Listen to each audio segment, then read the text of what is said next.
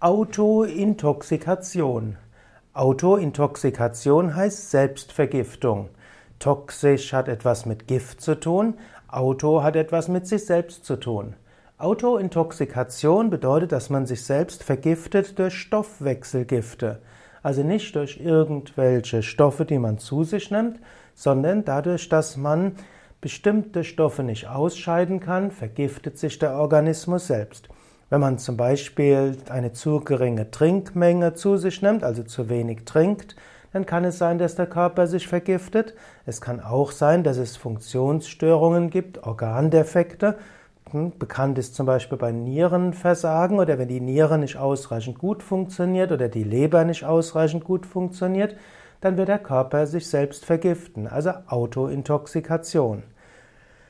Im Ayurveda wird auch gesagt, dass der Körper sich selbst vergiftet, weil Agni nicht richtig funktioniert. Agni ist das Verdauungsfeuer oder auch das Feuer aller Umwandlungsprozesse.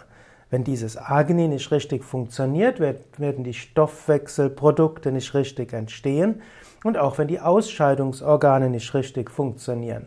Ein Grundthema im Ayurveda ist AMA. AMA, AMA, wird oft als, als Stoffwechselprodukt bezeichnet oder auch als Schlacke, als Giftstoff.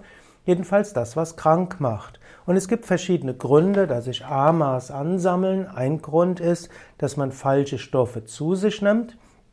Das zweite ist, dass eigentlich Gesundes, was man zu sich nimmt, wegen mangelndem Agni nicht richtig verstoffwechselt wird. Und ein drittes ist, dass die Ausscheidungsorgane nicht richtig funktionieren. Auf alle drei Weisen kann, man, kann der Mensch zu Autointoxikation führen, also er kann sich selbst vergiften.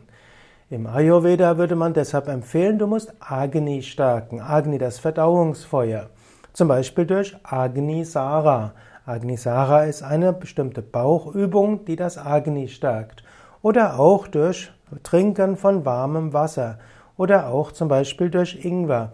Wenn du ein kleines Stück Ingwer mit etwas Zitrone vor dem Essen zu dir nimmst, wird Agni dadurch gestärkt.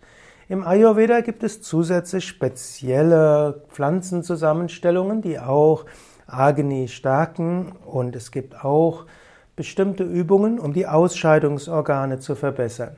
Im Yoga gibt es die sogenannten Kriyas, die sogenannten Reinigungstechniken. All diese haben unter anderem als Auswirkung die Ausscheidungsorgane zu stärken und dann kann der Körper die Gifte selbst ausleiten und er vermeidet Autointoxikation.